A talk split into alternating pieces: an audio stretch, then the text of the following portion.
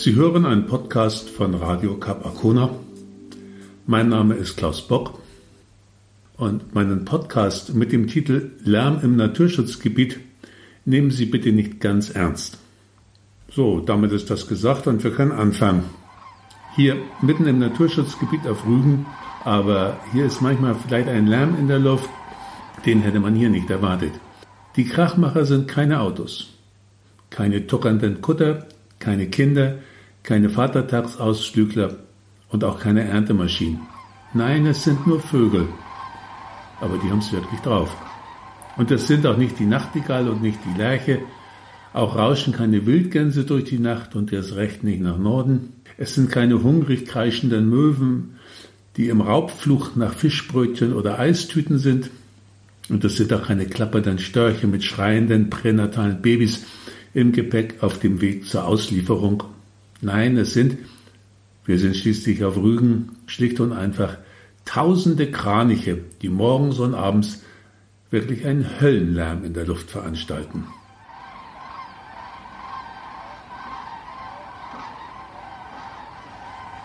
Gut, das hätten wir wissen können.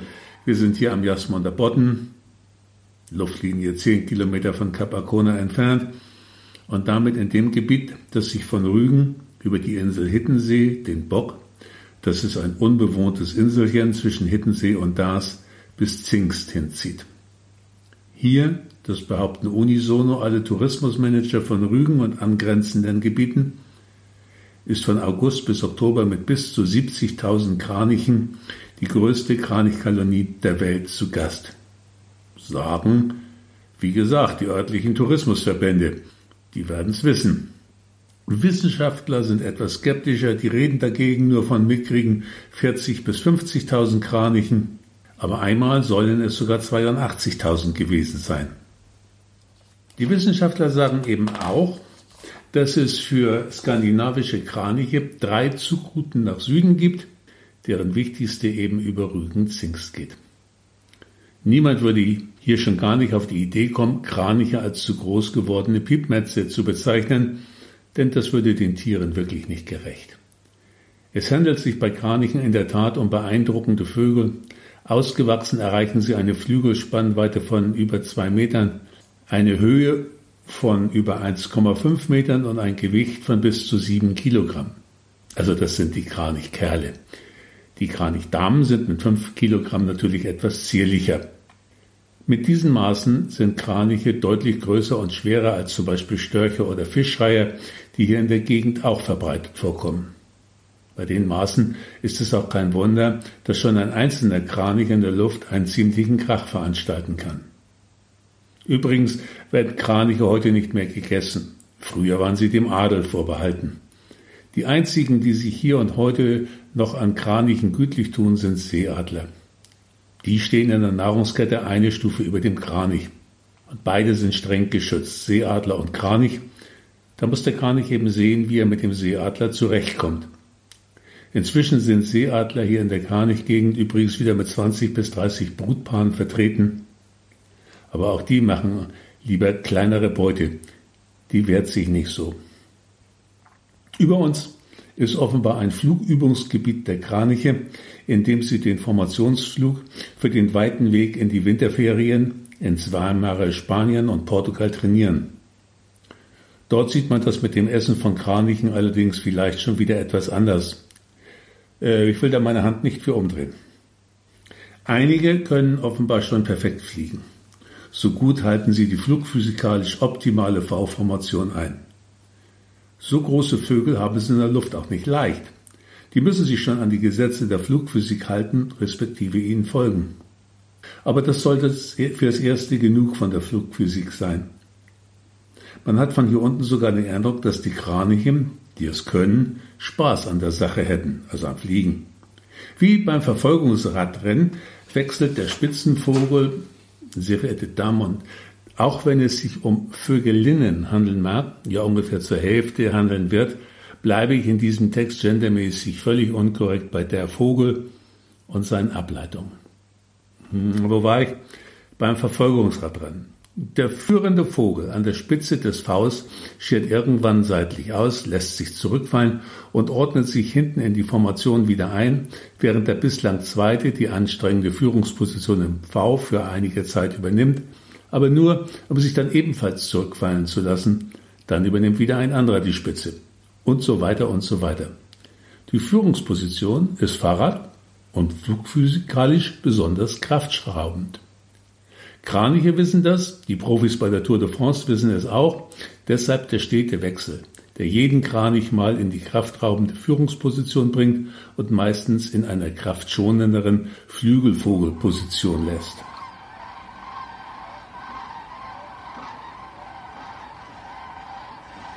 Nun stellen Sie sich einmal vor, Sie lägen im Liegestuhl im Garten des Ferienhauses und hätten den Himmel nach und nach diverse Flugschulen über Ihnen. Man kann dabei vielerlei Flugformationen beobachten. Einmal das oben schon beschriebene perfekte V aus meistens zehn bis zwölf Könnern unter den Kranichen. Das perfekte V an der Spitze voran ist allerdings selten. Häufiger sieht man Vs aus bis zu 50 Tieren, die man auch bei gutwilligster Beobachtung höchstens als krampfhafte V-Versuche bezeichnen darf. Das V ist dann krumm und schief, zeigt ungleich lange Arme, abgerissene Arme oder gar keine Arme, nicht einmal solche, die man vorher mit sehr viel Goodwill als Arm hätte bezeichnen können. Daneben gibt es Flugformationen, die nur, Verzeihung, scheiße sind, weil sie kein V und keine Formation, die man mit irgendeinem Buchstaben identifizieren könnte, darstellen. Sie sind rein gar nichts. Kein A, kein B, kein M und kein H. Heute habe ich tatsächlich mehrere fast Aufflugunfälle beobachtet, die in der Luft beinahe zu Prügeleien der beteiligten Kraniche geführt hätten. Nee, da brauchen Sie gar nicht mit den Kopf zu schütteln, von wegen jetzt spinnt er wieder der Autor. Also ich hatte den Eindruck, die würden sich jeden Moment da oben zu prügeln beginnen. Ehrlich. Ich habe es sogar einmal fotografiert, also diesen fast Aufflugunfall. Wenn Sie wollen, kann ich es Ihnen mal zeigen. Und Sie dürfen mir glauben, dass das vom Boden aus echt zum Lachen aussieht, wenn der Hintervogel plötzlich die Luftnotbremse zieht, um nicht in den Vorderflügel hineinzufliegen, um den dann wieder nicht in seinen Vorderflügel hineinzuschubsen und so weiter. Auf der Autobahn würde man das als fast Massenauffahrunfall bezeichnen. In diesem Fall mit den Vögeln wohl als fast Massenaufflugunfall. Hier über Rügen wird am späten Morgen bis in den frühen Abend fleißig V-Fliegen geübt. Über dem Land, aber nicht über den großen Wasserflächen, denn dort herrscht keine Thermik und die großen Vögel nutzen die über den warmen Feldern herrschende Thermik, um Höhe zu gewinnen. Wenn die zum Beispiel die 80 Kilometer Ostsee zwischen Südschweden und Rügen überwinden müssen, machen sie das nur bei Rückenwindlage und wenn in schon Thermik herrschte. In der Thermik schrauben sie sich dann auf mindestens 800 Meter Höhe und fliegen los in Richtung Süden. Dann liegt 80 Kilometer anstrengender Ruderflug vor ihnen, bei dem sie ununterbrochen mit den Flügeln rudern müssen, weil über der kühleren Ostsee eben keine Thermik herrscht. Wenn Sie dann schließlich in Rügen oder am Daas ankommen, haben Sie kaum noch 200 Meter Flughöhe und sind fix und fertig mit Jack und Büchs. Also völlig fertig. Dann können Sie erstmal nicht mehr und es ist Erholung und Fressen angesagt. Vor allen Dingen aber wohl Erholung. Naja, das Fressen wahrscheinlich auch. Ich habe übrigens den Eindruck, dass sich das Flugvermögen der Kraniche über die letzten Tage deutlich verbessert hat. Klar, wir hatten gutes Flugwetter sonnig mit einigen Wolken, vier bis fünf Windstärken ohne die Böen. Da startet und fliegt sich's wahrscheinlich gut und leicht, denke ich mir. Und da macht das Fliegen eben auch Kranichen besonders viel Spaß. Also wenn ich Kranich wäre, bei dem Wetter würde ich fliegen wollen. Aber nur, wenn ich nicht gerade fressen müsste. Fressen ist für Kraniche genauso wichtig wie Fliegen. Schließlich braucht es viel Kraft für den Flug von Großrügen bis Spanien. Sowohl die Hittenseher als auch die Boxter und Darser und schließlich die Portugiesen mögen mir verzeihen, dass ich sie hier nicht aufgezählt habe, aber ich kann nicht immer alle Beteiligten nennen, wenn ich textlich und zeitlich im Rahmen bleiben will. Ein Kranich nimmt pro Tag ca. 300 Gramm Nahrung auf, darunter viel Fleisch, von Mäusen, Kröten, Fröschen, Schlangen und was da sonst noch im Angebot steht. Ich denke mir, dass die alten Kraniche, also die, die schon zwei oder dreimal in Spanien oder Portugal waren, dem jährlichen Nachwuchs das Formationsfliegen beibringen müssen.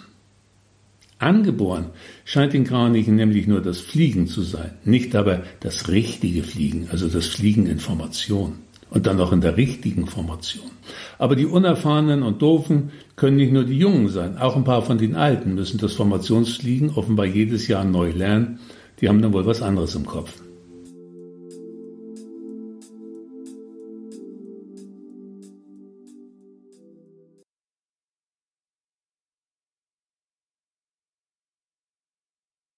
Ich stelle mir das so vor. Jede einzelne Formation oder Fluggruppe, nennen wir sie aber Staffel, hat natürlich mindestens einen Staffelkapo. Der hat das Schnattern. Also ich meine natürlich das Sagen, aber unter Kranichen wird nun mal geschnattert. Also hat er das Schnattern. Und jeder Capo ist für seine Staffel und deren Flugschüler und vor allem für deren Unversehrtheit verantwortlich. Ich stelle mir weiterhin vor, dass sich die Staffelkapos abends am Boden, am Boden treffen, um sich zu erzählen, dass es in diesem Jahr nun gerade die allerdümmsten aus den Eiern gekrochen wären und dass die Jungen jedes Jahr frecher, aber eben auch immer dümmer würden und fliegen könnten die ja schon mal gar nicht und überhaupt und so weiter. Großer Kranich, sagen sie in meiner Fantasie. Also, großer Kranich, was waren das noch für goldene Zeiten für ihre Kapos damals gewesen, als sie selbst noch das Fliegen gelernt hätten? Da war alles ganz anders und mindestens viel besser. Und sie selbst seien vom ersten Tag an schon echte Fliegerasse gewesen. Dagegen wäre der rote Baron, naja, vergiss ihn einfach.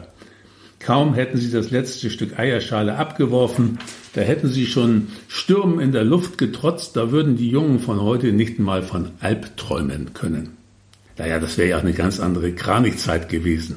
Und ihre Kapus eben noch ganze Kranichkerle, Stahl, harte Kranichkerle sogar. Mein Gott, erzählen Sie in meiner Fantasie, was haben die Alten uns Jungen da abverlangt? Das war unglaublich. Aber wir damals, wir haben das geschafft, natürlich. Easy, leicht. Aber keine Sorge, das würden Sie natürlich noch hinkriegen, würden Sie sich erzählen, denn es seien schließlich noch ein paar Tage bis zum großen Abflug.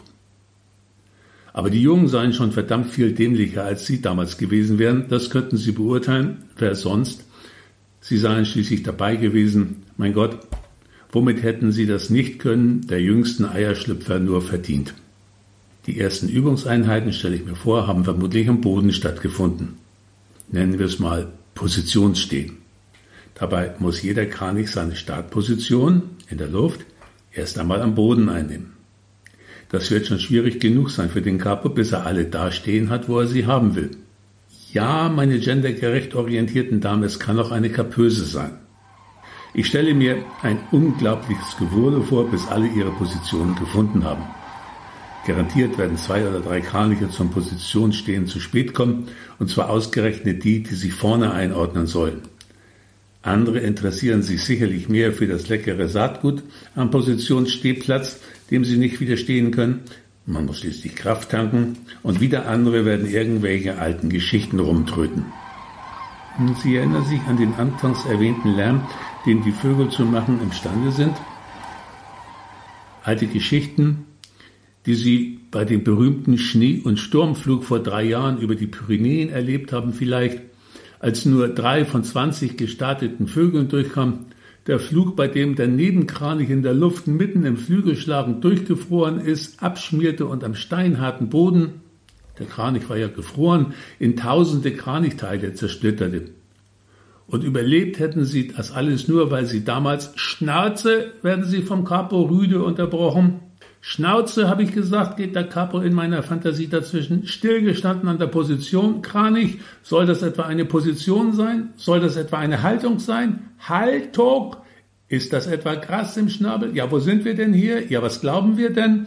Und so weiter. Wer beim Militär war, weiß, wie das weitergeht. Zehn Ehrenrunden mit einem Stein im Schnabel über den Strand, Standplatz, aber Dalli Dalli, etc. und so weiter. Weil ein paar blöde Gänse unter Kranichen ist ganz ein schweres, wenn nicht gerade das schwerste Stimmwort. Also weil ein paar besonders blöde ihre Position nicht finden können, werden alle losgeschickt, sich einen kleinen Stein zu holen und an die Stelle zu legen, wo ihre Position sein soll.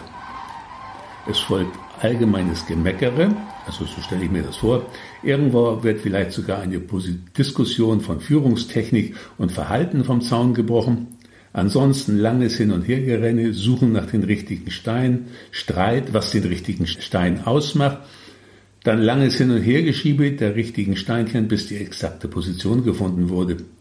Es kann zu Prügeleien an falschen Steinen kommen, das ist meiner. Nein, meiner. Also, wir müssen das nicht weiter ausführen. In der Folge müssen also alle ihren Stein auswendig lernen, bis sie ihn blind, respektive im Dunkeln erkennen oder zumindest erkennen würden. Jeder Capo rennt derweil verzweifelt flügelschlagend um seine Staffel. Wisst ihr nicht, was ein V ist oder wie ein V aussieht, ihr Krücken? Es stellt sich heraus, dass die meisten Jungkraniche weder ein V noch ein W und erst recht kein X kennen. Deshalb machen sie sich selbst ein U für ein X vor. Kein Wunder, dass das so nichts wird. Also V lernen. Der Capo zeichnet in einem Stückchen im Schnabel nach mehreren Versuchen fast perfektes V in den Boden. Alle müssen kommen, um es anzuschauen und zu staunen. Boah, das ist ein V, fragen welche. Ja, wie soll man das denn wissen? Könnte aber auch eine Pfeilspitze sein. Nase weiß der übliche Krane, Schwitzbold dazwischen. Oder unsere Flugrichtung, ein anderer. Oder ein Schnabel vielleicht. Nein, verzweifelt der Capo fast, das ist ein V. Ein V. Nichts anderes als ein V. Und das ist unsere Formation, erklärte. Und das da vorne ist die Flugrichtung. Dann ist wieder Formation stehen in V-Form angesagt. Einige stehen falsch herum, was wieder zur Verwirrung führt. Umdrehen heißt es dann, was wiederum einige Falsche bewegt, sich umzudrehen. Nein, so ein Kranichkapo hat es nicht leicht. Endlich stehen alle richtig. Nun muss jeder sich sein Vordermann und Hinterkranich bzw. Kranichen merken und sein oder ihren Stein. Als nächstes müssen alle wild schnatternd durcheinander laufen, aber nur, um dann auf einen plötzlichen Kapotröt hin wieder ihre Position zu finden. Das ist für Kraniche und Kranichinnen nun wirklich keine leichte Aufgabe. Das dauert, das will geübt sein. Am Boden. Irgendwann klappt es trotz aller Widrigkeiten aber einmal, zweimal, dreimal. Jeder Kranich hat seinen Stein jetzt. Schließlich müssen sich alle beim Durcheinanderlaufen die Augen mit den Flügeln zuhalten und ihre Position blind finden. Nachtflugübung nennt der Capo das, weil sie schließlich auch nachts fliegen ohne Positionslichter. Und wehe, ein Kranich bescheißt und pliert durch den Flügel, das gibt Ärger und mindestens eine Stunde Strafposition stehen. Endlich. Endlich heißt es, aufgemerkt Kraniche, in dieser Formation will ich euch in der Luft sehen. Und jetzt Abflug und Einnahme der Position in 30 Sekunden, Flughöhe 200, ab jetzt allgemeines Geflatter mit viel Lärm, Durchstarten, Kraniche rauschen durch die Luft. Aber Achtung, wenn Sie jetzt mitsingen wollen, es geht weder um Gänse noch in der Nacht. Die Kraniche finden sich in Flughöhe 200 ein. Noch ein Hinweis, Flughöhe 200 reicht, Kraniche rechnen nicht in Metern. Aber es sind dann doch in etwa 200 menschliche Meter. Ein trompetenartiges Tröten des Kapus. Tröt! und ihre Kraniche nehmen ihre Position in ihrem V ein. Jetzt ist endlich ein erstes Positionsfliegen, zumindest ein wahrer Versuch, aber kein Positionsstehen mehr wie am Boden. Das V sieht zunächst wieder grauenhaft aus, wie manchmal ein W, ein anderes Mal wie ein X, selten wie ein umgekehrtes T. Jeder Capo ist entsetzt, denn er fliegt leicht außerhalb und oberhalb der gewünschten V-Formation, um eben diese Formation zu überwachen. Großer Kranich, denkt er vermutlich. Ein Mensch würde an dieser Stelle entweder mein Gott denken oder gotteslästerlich fluchen. Großer Kranich, denkt er also, was soll das denn sein? Ein V etwa? Hoffentlich sieht das keiner. Letzteres trötet er auch heraus. Er fliegt zu einem Flügelpositionskranich und schnauzt ihn an, ob das etwa seine Position sei. Der fällt fast vom Himmel, weil er vor Schreck das Flügelschlagen vergisst. Fliegen, brüllt ihn der Capo an. Fliegen! Fliegen geht mit Flügel. Ohne Flügel geht das tragisch aus.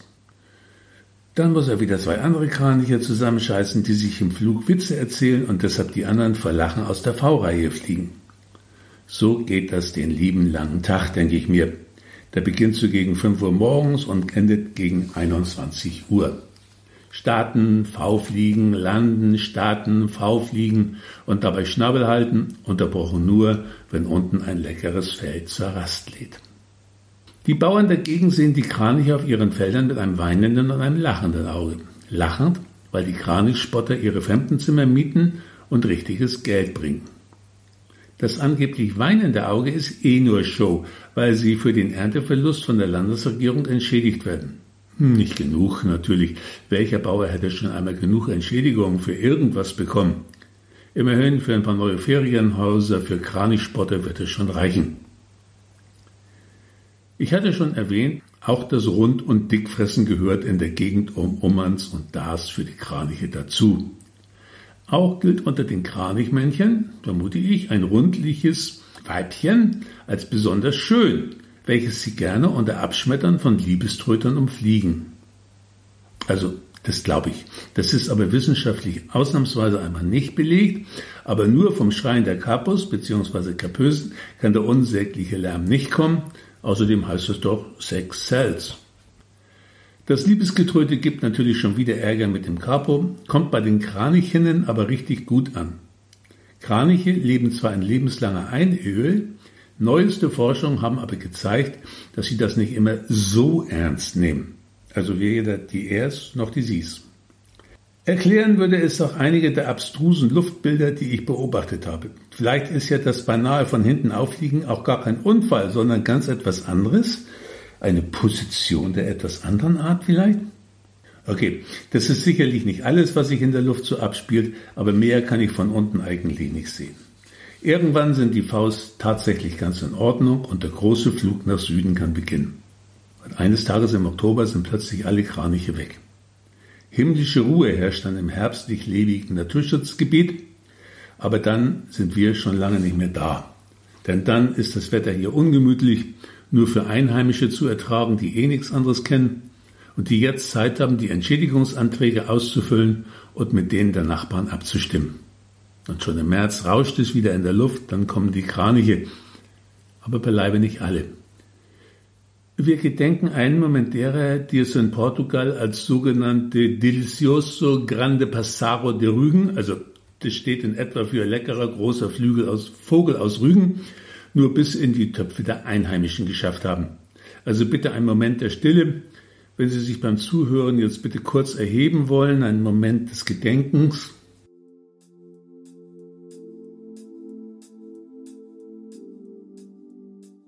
Danke. Bitte setzen Sie sich wieder. Wo waren wir? Kraniche.